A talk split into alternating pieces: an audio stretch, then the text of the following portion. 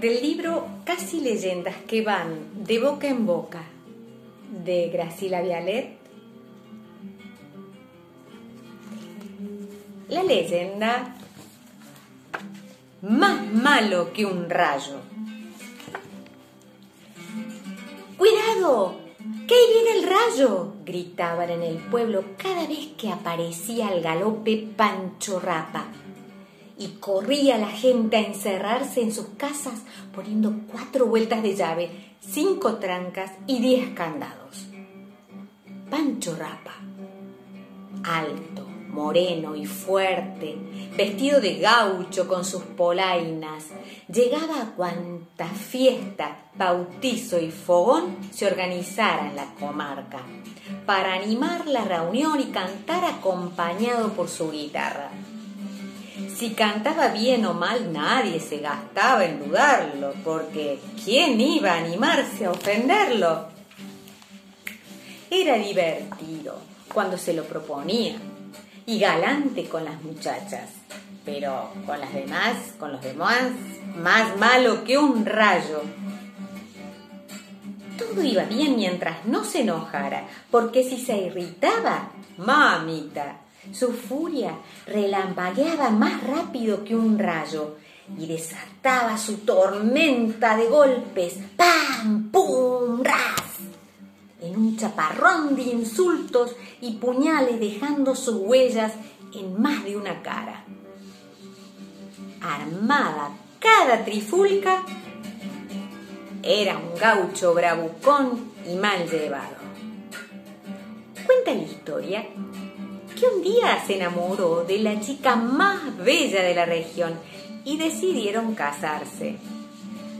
La pobre Josefa, que así se llamaba la joven esposa, vivía atormentada por el mal genio del marido, que con ella era puro amor, pero fuera de casa, mamma mía, Madonna Santa.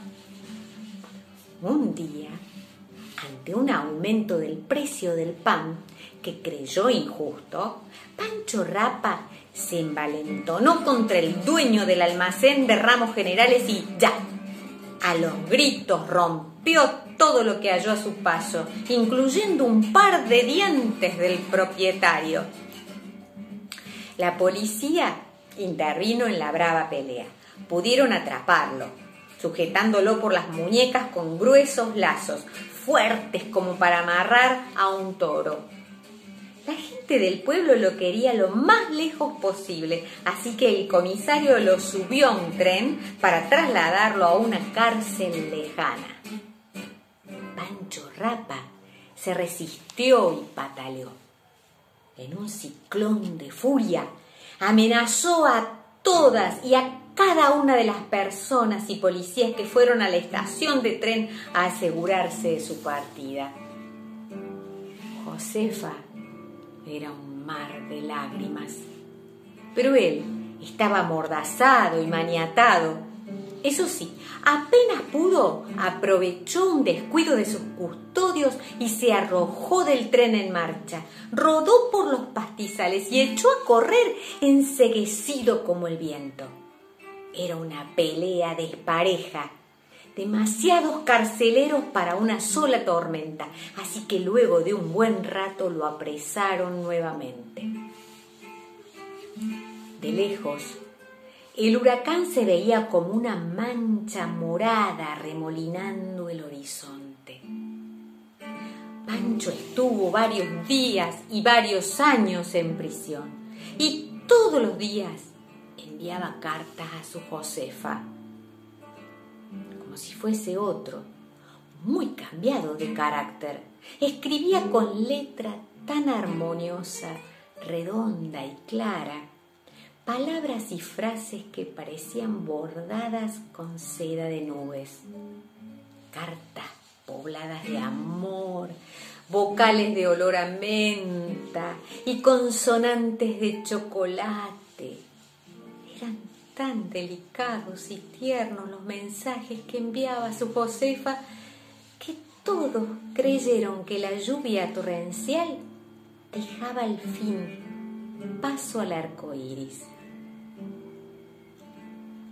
Después de muchos años, cumplida su condena, Pancho Rapa regresó al pago, pero su Josefa ya no estaba.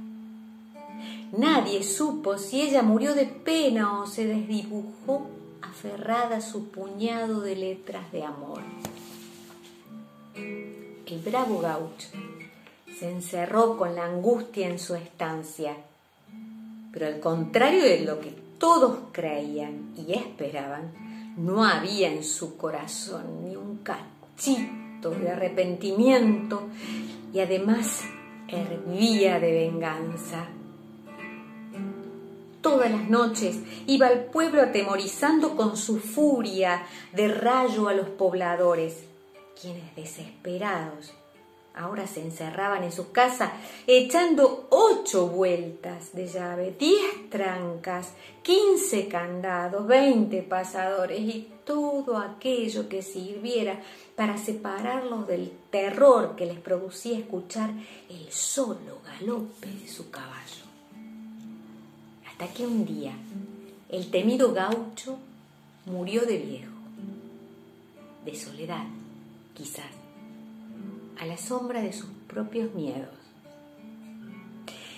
El tiempo siguió su recorrido de relojes, pintando urbanas líneas al horizonte de la pampa gringa y repasando colores a sus leyendas.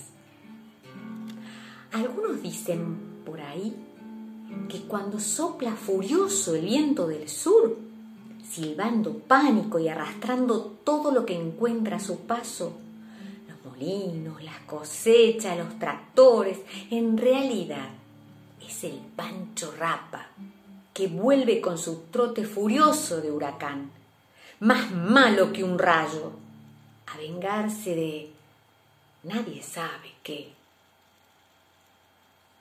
Otros aseguran que cuando llovizna finito, suave, despacio, son las lágrimas de Pancho, quien ahora arrepentido gime despacio, suave, finito, como suplicando, aunque más no sea, un aguacerito de caricias.